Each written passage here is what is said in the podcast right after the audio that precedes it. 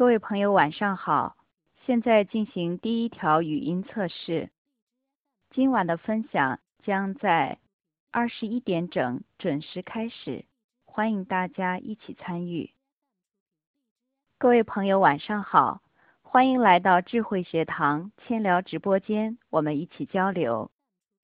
从十一国庆期间之后到今天呢，在两个月的时间里。我们智慧学堂一共组织开展了二十二场公益微课，而大多数内容呢都是围绕着亲子教育这样一个主题进行的。在此期间呢，我一共接到了二十多位朋友的个案咨询，而大多数朋友也是咨询关于孩子教育方面的问题，所以让我更深切的感受到做父母们的不容易。是的，我们做了那么多年的孩子，学了那么多年的功课，懂得了那懂得了那么多的专业知识，一直都是有人教我们。可是，当我们终于做了父母，面对着一个活生生的生命，面对着孩子一天天的长大，我们好像突然发现，我们变得束手无策了。我们真的要面对这个孩子身上似乎有着永远没有办法解决的问题，好像每个孩子身上都有很多很多的问题。在座各位是不是都有这样的感受呢？其实，在咨询过程当中呢，很多家长问我最多的一个问题就是：我的孩子怎样怎样了？我应该对他怎么做？可是呢，大家有没有想过这样一个问题：到底是谁制造出了有问题的孩子呢？对于一个家庭来说，父母是树根，孩子是花朵。如果花朵有问题呢，那多半是树根也有问题的。家长们常常看到孩子的问题，而其实呢？是我们自己的问题在孩子身上开了花，你在孩子身上看到的问题，恰恰是你自己问题的投射。所以从本质上讲，不存在有问题的孩子，只存在有问题的家长。家长意味着头脑，孩子就代表着心。当生命的存在。看似出现问题的时候，那其实是头脑出现了问题，而心呢一直是健康的，心怎么可能有问题呢？没有你的角度判定和认为，你中会有有问题的孩子吗？那么到底是谁制造出了一个有问题的孩子呢？是你。是你制造出了一些问题和概念，然后投射在孩子的身上。是我们眼花，把一块完美无瑕的玉看成了一块有问题的石头。其实，孩子就是一个敏感的接收器，他在反映你的声音和信息。所以，一个好的家长应该把教育的重心。由教育孩子放到教育自己身上。当你把自己教育好了，那么孩子只是美好的你的一个反应，孩子自然会变得很优秀。万物需要的不是他我教育，而我学习和自我教育。实质上，在人的智慧创造之中。也只有这样一部分是真正有意义和起到作用的。我相信所有的父母都期待自己的孩子长大以后有着足够的智慧和能力去独立生活。我同样也是这样。那么，如何才能让孩子呈现出最大的智慧和能力呢？那就是让他按照天性成长。如何才能让一个孩子天然的成长？那么，我想答案就是当你成为一个完全无惧的家长的时候。假如你是一个充满恐惧的家长，我敢肯定你会有一个有问题的孩子。如果恐惧越大，那么你眼中孩子的问题就越多。恐惧导致了掌控。当你越恐惧的时候，你越倾向于把握住某种东西。这样的话呢，好让你自己很有安全感。掌控者是头脑，而我们的孩子呢，通常都是自由的心。他们就像流水一样流动，很难被掌控。这就使得我们在座的父母，当你越想抓住、越想驾驭、越想掌控的时候，越也抓不住，越驾驭不了，掌控不住。如果你的恐惧越多，你要求孩子就越多。因而，你眼中孩子的问题也就越多，孩子就成了一个真的有问题的孩了。假如没有你的恐惧，没有你的压制或者是判断，他真的很难教育吗？所以，我想在座的各位家长，请你问一问你自己，你的心里到底在恐惧什么？让我们来试想一下，放一匹小马在辽阔的草原上自由奔放的生长，那可不是一件容易的事，对吗？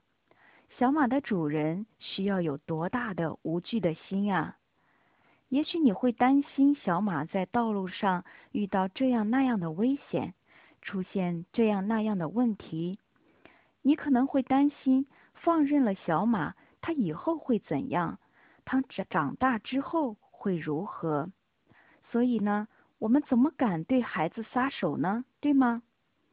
我们怎么敢孩子失去了掌控呢？所以，其实我们在孩子的面前，自始至终都是在无意识中扮演着上帝的角色。我们总是认为我们知道什么东西对孩子最好。知道什么样的道路对他对他来说最适合，可是从其一生的长远角度来看，你真的知道什么东西对你的孩子是最好的吗？如果以你的知道来控制你的孩子，那么按照你的道路行走，把你认为是好的或者是对的东西强加给你的孩子，那我想。不但是你在挟持他的生命自由，而且呢，可以断定你的孩子的人生难以胜过你的人生。无形当中，我们曾经以爱或者是对孩子好的名义，对他们做过多少错事呢？当一个人在无名中时，你怎样对待自己？其实你就是怎样对待他人的。你用惩罚自己的方式来惩罚你的孩子，你用责备自己的方式来责备他。当你还是一个有许多问题的家长的时候，那么你怎么能教育出来一个和你不一样的孩子呢？所以你管的越多，他越像你；你管的越多。他越会成为你不希望他成为的那一部分，成为你内心中所讨厌自己的那个样子。只有你管的他越少，他才会越来越不像你，越来越发展出你的生命当中所没有的那一部分新的部分。你可以确定什么样的道路才是你的孩子该走的。最好的人生道路吗？我们都不是上帝，对吗？如果我们真的是上帝，那就应该像上帝一样去做，彻底撒手，让自己的孩子发展自己的个性。要求、期望和负责任，并不意味着爱。我们衡量自己对一个人是否有爱，或者是爱有多深。往往呢，会看他有没有要求、期望，或者是负不负责任的程度有多深。当我们对一个人要求越多，期望越高，掌控的越狠的时候，当我们越负责任的时候，我们就觉得越爱那个人。反过来呢，就好像是我们不爱他，或者是爱他不深。这难道是真的吗？要求、期望，或者是所谓的负责任，其实仅仅是恐惧的另一种化身和另一个名字。因为我们自己有恐惧，所以当我们对另一个个体有要求、期望，或者是负责的时候，就能让我们感到与对方连接的很紧很深，从而让我们自己感到安全。而教育呢，就是为了弥补这种安全感安全感的。当一个人越强调教育，其背后的不安全感越大。这种教育对来说似乎就是一种掌控，它建立在对未来的恐惧的这样一个幻觉基础上。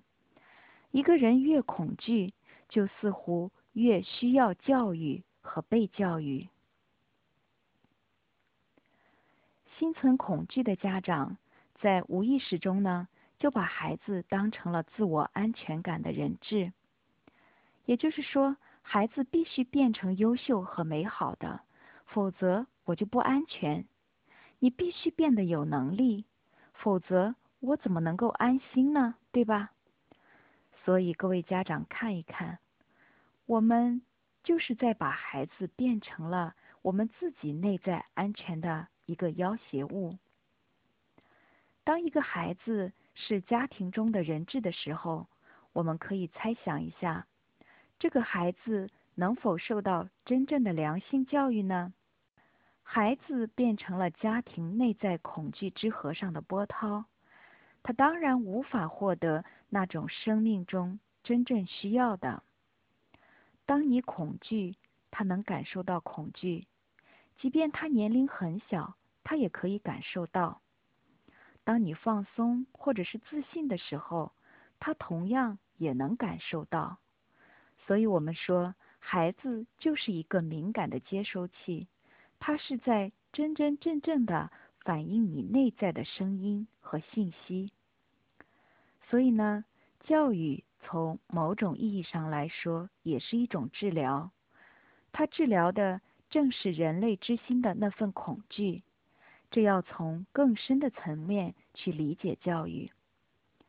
我们既然赋予了孩子生命，那么我们需要如何让这份生生不息的生命力延续下呢？那么，在座各位父母，请我们一起来反省一下自己，好好的觉察一下你内心的那份恐惧，让自己全然的接受这份恐惧，感受你允许它存在于你身体里的那份感受。当你能和这份恐惧共存的时候，我相信你不再会把这份恐惧映射给孩子，而这呢，只是你真正想教育好孩子的一个开始。真正的爱是什么呢？我们常常会说，一个母亲对于孩子的爱是全然的、百分之百的，真的是这样的吗？当一个人内心还存有恐惧的时候，他对另外一个人的爱就能是百分之百的。所以，真正的爱是什么呢？并不是说你能把自己的命都给他，也不是说他要什么你都可以满足他，就可以立刻拿来给他。真正的爱和这些都没有关系。真正的爱呢，是一种无为，它没有要求。它的里面没有任何恐惧的阴影，更不隐藏着任何掌控的企图。它就像太阳给予万物光和热一样，给出本性的能量。你不期待它，不要求它和生命中本来的自己有所不同，不试图去改造他。所以，真正的爱是完全无条件的。无论你怎样爱，都可以爱他。你的爱和孩子的行为没有关系。如果把这个为真爱的标准，那么在座的父母，让我们一起来重新思考一下，在过往的生活经历当中，你对孩子的爱有没有因为孩子的行为而改变过呢？有没有因为孩子的行为而减少过呢？那是不是真正的没有任何恐惧和掌分掌控的一份爱呢？其实，所有关系的本质都是你和自己的关系。在现代教育中呢，我们非常强调亲子关系，但是，是不是存在一个所谓的亲子关系呢？其实，整个生命存在中，根本也不存在一个你与他人的关系。所有关系的本质都是你和自己关系的一个映射。当你你的念头、你的关系，也就是你与世整个世界关系的母体，所有的外在，其实都是同一关系的映射。因此呢？如何处理好你和他人的关系，你和孩子的关系，你和爱人的关系？你只要处理好你和你自己内在信念的关系就可以了。所以，请深入你自己的内在，理解你内心真正的想法，这才是解决人际关系的一个根本要点，也是解决亲子关系的一个根本要点。同样的道理，父母在教育孩子，其实就是一个自省的过程。我们对于人生问题深入探索，就会发现，当你自己没有问题了，世界的问题也就结束了。如果你发现世界是有问题的，那一定是你自己还有问题。当你不能百分之百的接纳这个世界的时候，那说明你的心还没有实现他自己的圆满。你看到世界是圆满的，只是见证自己内在圆满的一个结果。如果你在孩子的问题上存在着焦虑、担心或者是要求，那就说明你的内心还深藏着恐惧和狭隘的见解，或许还有一点自以为是、好为人师。当你感受到自己问题重重的时候，你一定是在你自己的这个念头上生死翻滚。无论出于这样或那样的原因，只要你还很痛苦、很虑、很担心，那就一定没有看破生命的真相，没有看到真生命存在的这样一个真相。所以说，如果发现孩子有问题，我们一定要先改善亲子关系。中国有句古话叫做“亲其师，信其道”。良好的亲子关系呢，也是一切沟通交流的前提。当父母总是希望把自己的经验强加在孩子身上的时候，当我们强迫孩子遵照我们规划的道路前行的时候，那么亲子关系往往是会出现问题的，而其他的家庭和谐关系呢，也一定会遭到破坏。所以在这里，我建议，如果发现你的孩子有问题，首先一定要改善亲子。那么第一点，亲子关系远比你说的很多道理要重要的多。我们做父母的呢？往往会有一个误区，也就是过于重视对孩子的教育，但是却忘记了和孩子保持良好的关系。其实，在保持良好关系基础上的教育才是有意义的，孩子呢也才容易收到你发出的一些正确信息，也才容易收到很好的效果。所以在我的培育孩子的过程当中呢。我一直主张关系大于教育，关系先于教育。如果我发现孩子有问题，那么首先想到的一定要改善亲子关系。我们在这里强调改善亲子关系呢，并不讨好孩子，一味的认同他，而是要把孩子需要解决的问题和父母与孩子之间的这种亲密关系区分开来。比如，学习和亲密关系就是两回事。我不会对孩子说：“你不好好学习，就不是我的女儿”之类这样的话。要知道，孩子身上的很多问题表达的其实都是对父母的愤怒。孩子对父母和自己的亲密关系不满意，所以会叛逆。我想这也是大多数家长目前面临的一个问题。包括我在这两个月的过程当中所接待的二十几位父母，他们可能大多数都是存在着这样一个问题。比如父母要孩子好好的学习，越说呢，他越不。只有和孩子结成彼此非常信赖的共情关系，我相信父母的正确引导才会顺利的实现。父母和孩子的亲密关系其实就是一条隐蔽的信息链，虽然是潜在的，但却是非常重要的。就比如是我们在单位和老板说话的时候，表面上是在和老板汇报相应的工作，实际上呢，我想你在内心里其实是在期待老板对你的态度，对你的关注方式。那么亲子教育也是同样如此呀。所以我们说，亲密关系远比你说的很多很多的话，说的很多很多的大道理。要重要的多。第二点，不要强烈的在乎细节上的对错。很多父母强烈的希望自己的孩子像某些文化标签下的好孩子，但事实上，一味的盲从榜样的方法，往往会带来很大的麻烦。其实，很多生活细节上的观念是没有绝对化的对错之分的。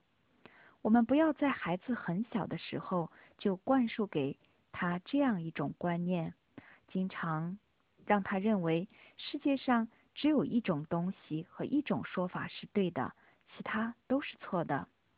否则呢，你的孩子长大之后会非常的痛苦，他会给自己找麻烦，会钻牛角尖，甚至在心理上和人际关系上跟别人过不去。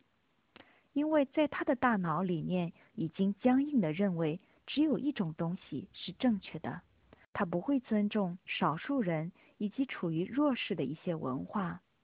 一旦自己成为少数人，他就会感到非常的恐慌。而实际上呢，一个选择是没有选择，两个选择会让人左右为难，三个选择才是真正选择的开始。所以，我们要让孩子从小学会自我选择，学会多种选择。那么，在他未来的人生道路上，他才会不至于茫然于困惑当中。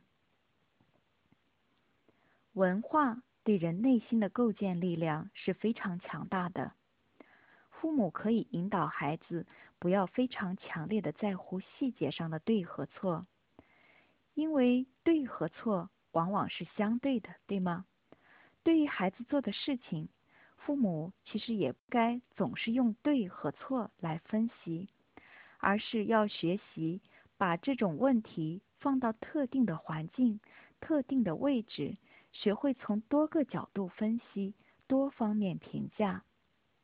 另外一方面，由于孩子的年龄和心智有其年龄年龄段的特点，所以。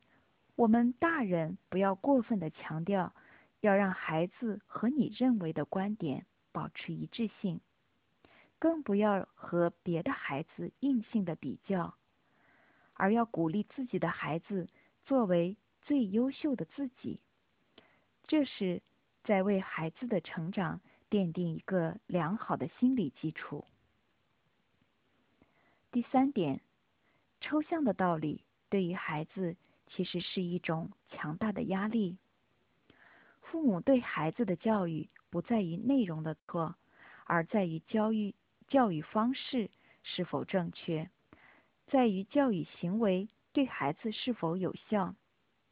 有些父母教育起孩子来可谓天衣无缝、头头是道，大道理一通一通的，可是孩子。就根本不买账。有些父母花了很多的钱去听有关如何教育好孩子的一些课程和学习，而有些父母呢，对孩子没有讲什么道理，甚至根本就不用讲道理，可是他们的孩子却非常的信任他。我想其关键就是做父母的是将有效放在了第一位，还是将正确。放在了第一位的区别，是将情放在了第一位，还是将理放在了第一位的区别？我认为家庭当中呢，应该讲理，而是应该讲情，而不是讲理的地方。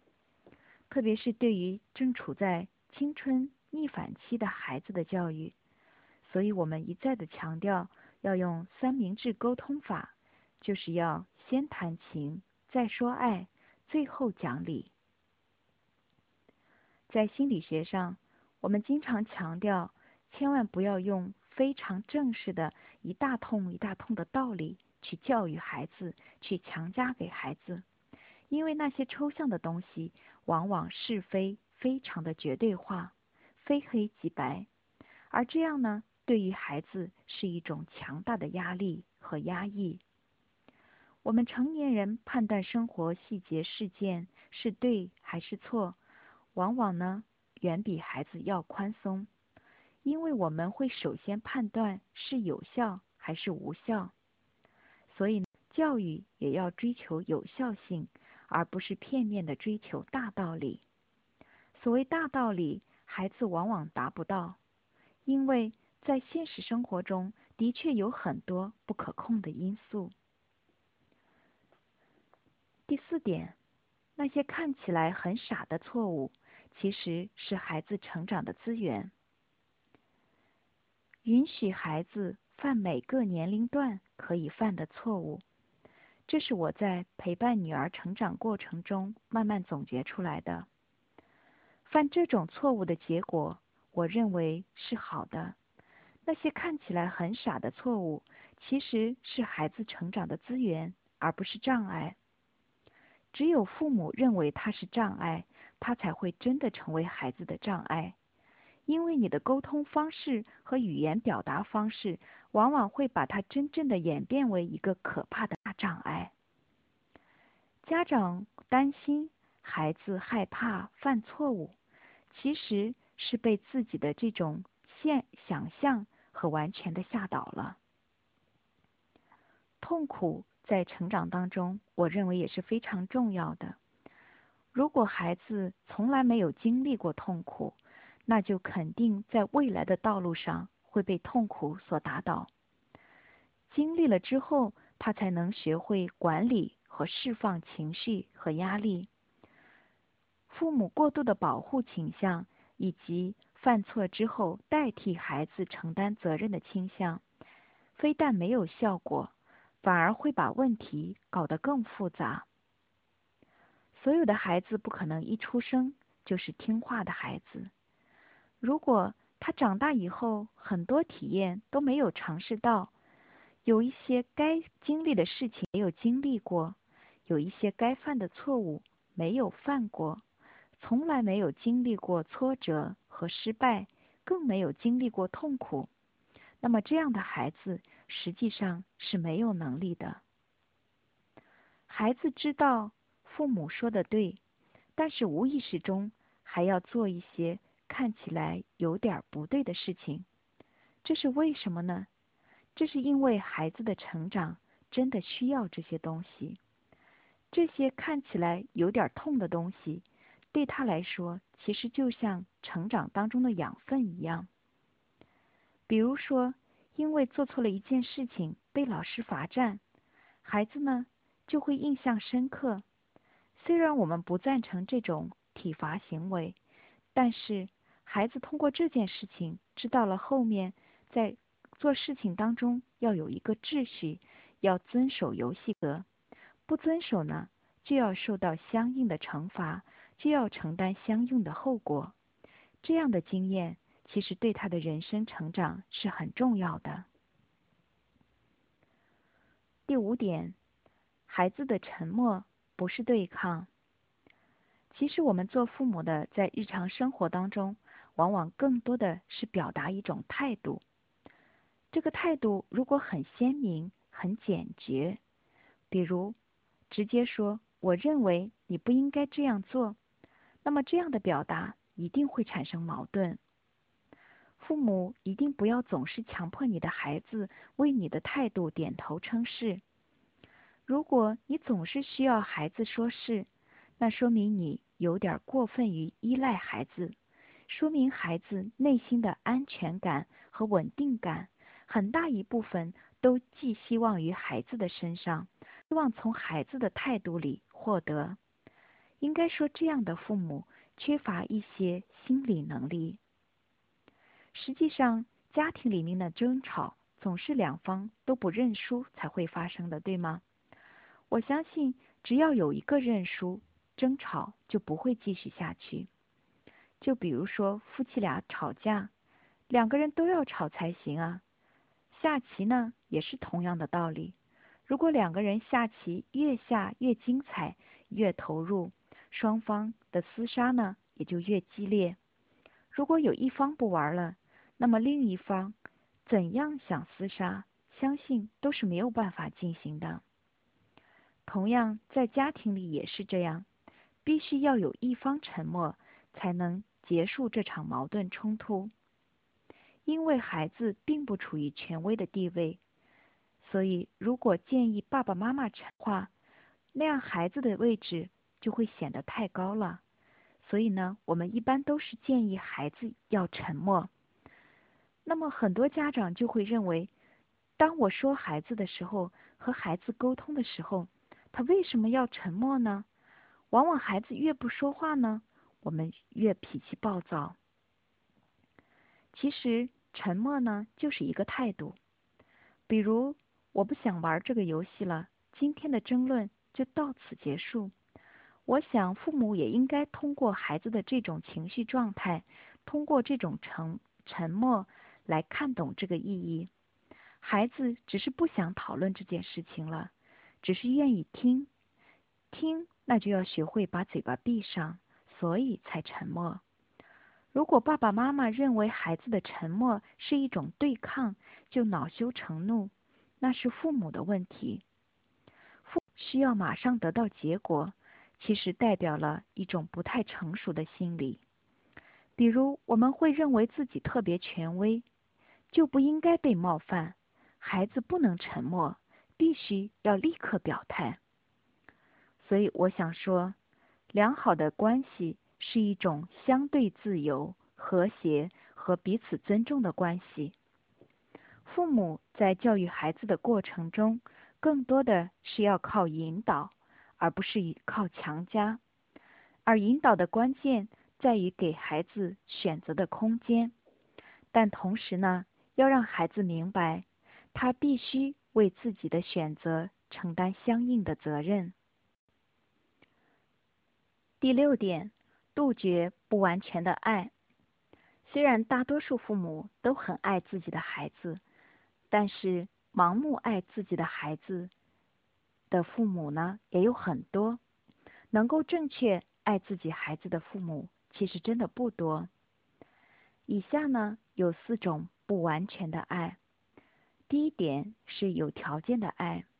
有的家长为孩子做了很多的事，一心想要让孩子出人头地，美其名曰说要让他将来有出息，但是其实隐藏的潜意识可能就是：你千万不要让爸爸妈妈丢脸呀，你要为我争光，要让我以你为荣，对吗？其实类似的无意识的心声还有。我要让你实现我未曾实现的理想，达到我不曾达到的成就。我要让你在这个世界上扬眉吐气。这样的话呢，我也可以扬眉吐气了。你千万不要让我失望。你看，我为你牺牲了这么多，我有多爱你啊！而且也会一直爱你。只要你听话，按我说的去做，爸爸妈妈就会很爱很爱你。各位在座的父母，想想我们在日常生活当中有没有跟孩子说过这些话呢？第二点是不完全接纳的爱，那就是当孩子成功的时候，爸爸妈妈很高兴，很爱孩子；当孩子一旦失败或者是成绩下降的时候，父母就很失望，不停的数落和唠叨，甚至是痛骂、痛打孩子。第三点是过度溺爱，很多孩子就是一种过度的照顾。他们长大了之后呢，还是父母会包办他很多事情。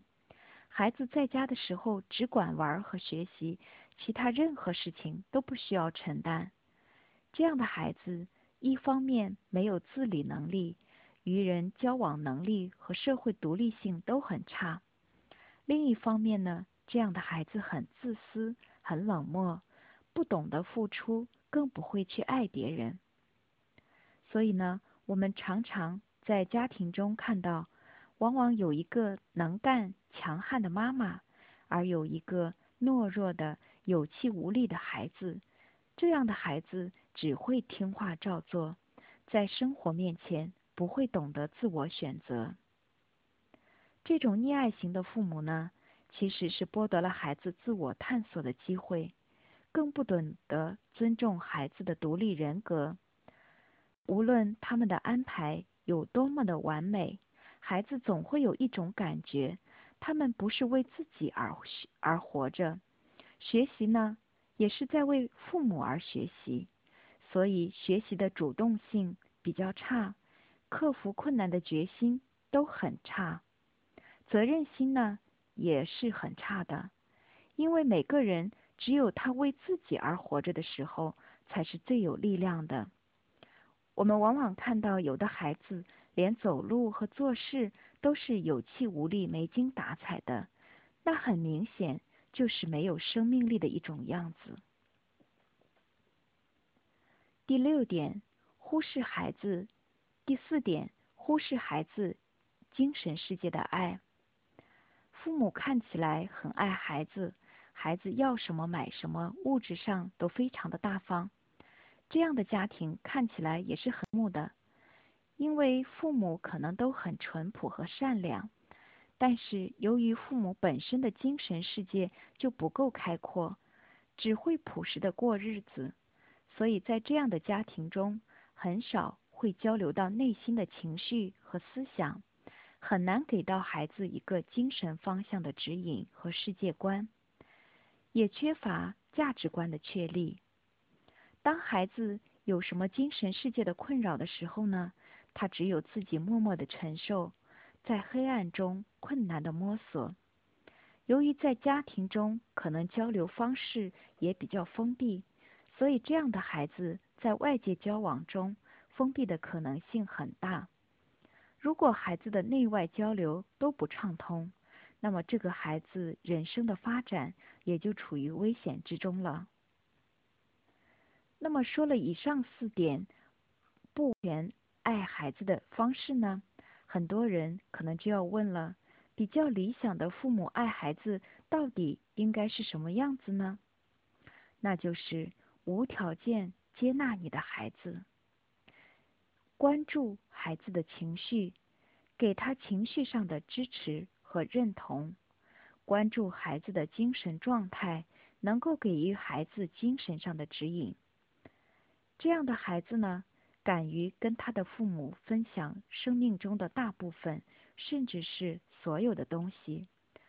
所以我经常说，每一个父母都是孩子成长过程当中最好的心灵成长导师。孩子不会担心父母会批评他，有条件的爱他，或是惩罚性的不爱他。所以呢，如果你的孩子到了青春期，还能什么事情都愿意和你说，那一定算是比较成功的一种家庭教育。第四个大方面，我们来说一说提高孩子自我价值感。我们说孩子是我们生命的延续，那么首先我们要问一问自己：我们的内在有没有这种生生不息的动力呢？这种内在动力的基础，我认为是一个健康的心理。健康的心理应该是什么样的呢？那就是有安全感，能够自我接纳，不过分夸耀自己，也不过分苛刻自己，有自尊心和进取心，能够理智、现实、客观的容忍和面对生活中挫折的低，有良好的人际关系，有爱自己的能力和爱他人的能力，也有被爱的能力，有自己的个性。不过分的寻求他人的赞许，这样的人看起来是一个自我价值感比较高的人。那么，孩子的自我价值感又从何而来呢？大多数人往往会从外在去寻找自我价值感，但是其实它不完全来自于外在的因素，最根本的根源在内心。就直接的来自于父母小时候对孩子的这种无条件的接纳。正是因为父母无条件的接纳，于是无论我怎样表现，父母都爱我，我都是有价值的这种观念就会从小树立。孩子大以后就会不惧怕失败，失败，敢于尝试。没有被完全接纳过的孩子，也会只接纳自己好的一面，他们往往不接纳自己不好的一面。这样的孩子会有什么样的表现呢？他们往往不敢冒险，不敢去尝试新鲜的事物，主要是因为自己只接纳成功，不接纳自己可能面对的失败，也很容易挑剔别人，容易看到别人的缺点。追求完美，成功的时候呢，快乐的时间很短；不成功的时候，情绪低落的时间占得很长。另外，在情绪上没有得到足够关注的孩子，他们的自我价值感往往是很低的。孩子从小的喜怒哀乐都没有共鸣过，没有人和他一起快乐，陪伴他的悲伤。合理的释放他的愤怒，那么在精神上，孩子其实是非常孤单的。于是，孩子会认为自己是没有太多的价值，他的情绪没人理会，当然就会认为没有价值。为什么会这样呢？其实，小小的孩子并不知道这是大人的过错，他只会认为自己不够好。于是，在他的潜意识里就会形成这样的观念：我不够好，都是我的错，我是不值得被别人关注的，我是没有价值的。说到这里呢，我想大家可以清楚的看到，教育孩子其实就是父母的一种自省，是我们一种内在的自我修炼，在完成我们自身生命圆满之途上。对孩子的教育其实就是一座桥，我们踩着这座桥，又回到了我们自己。孩子就是我们的投射之物，是我们的投射手段。在实现孩子的圆满之中，我们做父母的必须首先要圆满自己。同样的道理，我们在成长和修炼自身的过程中，孩子。也必将成长。外在世界是内在世界的结果，内在世界才是给予外在世界美好能量的源泉。所以说，语是一种自省的途径，向外劝导你的孩子，向内引导我们自己。所以，在座的各位父母，借着你有这样一个宝贝的孩子，有这样一个上帝赐予我们的天使，并且要陪伴他一生，在我们自己上多下点功夫吧。教育孩子就是一场漫长的自我修行，让我们借由孩子的成长，来不断的发现自我、完善自我。成长自我，以此来实现整个生命的圆满。那么最后呢，我会用一张思维导图来总结今晚的分享内容。今晚的分享就到这里结束了。这是我的微信二维码，欢迎各位父母在今后的生活中，我们一起交流，一起成长。共同陪伴孩子，成就孩子，也成就我们自己。借此呢，我也真诚的邀请大家参加我在十二月一号的王阳明心学读书会活动。就在本直播间的主页，大家可以看到读书会第一天的信息。这次读书会第一天呢，是免费试听的。我非常期待有更多的朋友一起共修，让我们共同开启二十一天的修心之旅。今天所有直播间的朋友可以私信我领取二十元的读书会的优优惠券。关注本直播间后，你可以自动收到智慧学堂直播间今后所有的公益微课和读书会等相关活动的提示。更多有关心灵成长资讯，欢迎关注渤海姻缘的公众号。最后，我祝愿所有的家庭都能共同描绘出自己独特的美好蓝图，陪伴孩子成长，孩子成长，我们自己共同享受幸福人生。祝大家晚安。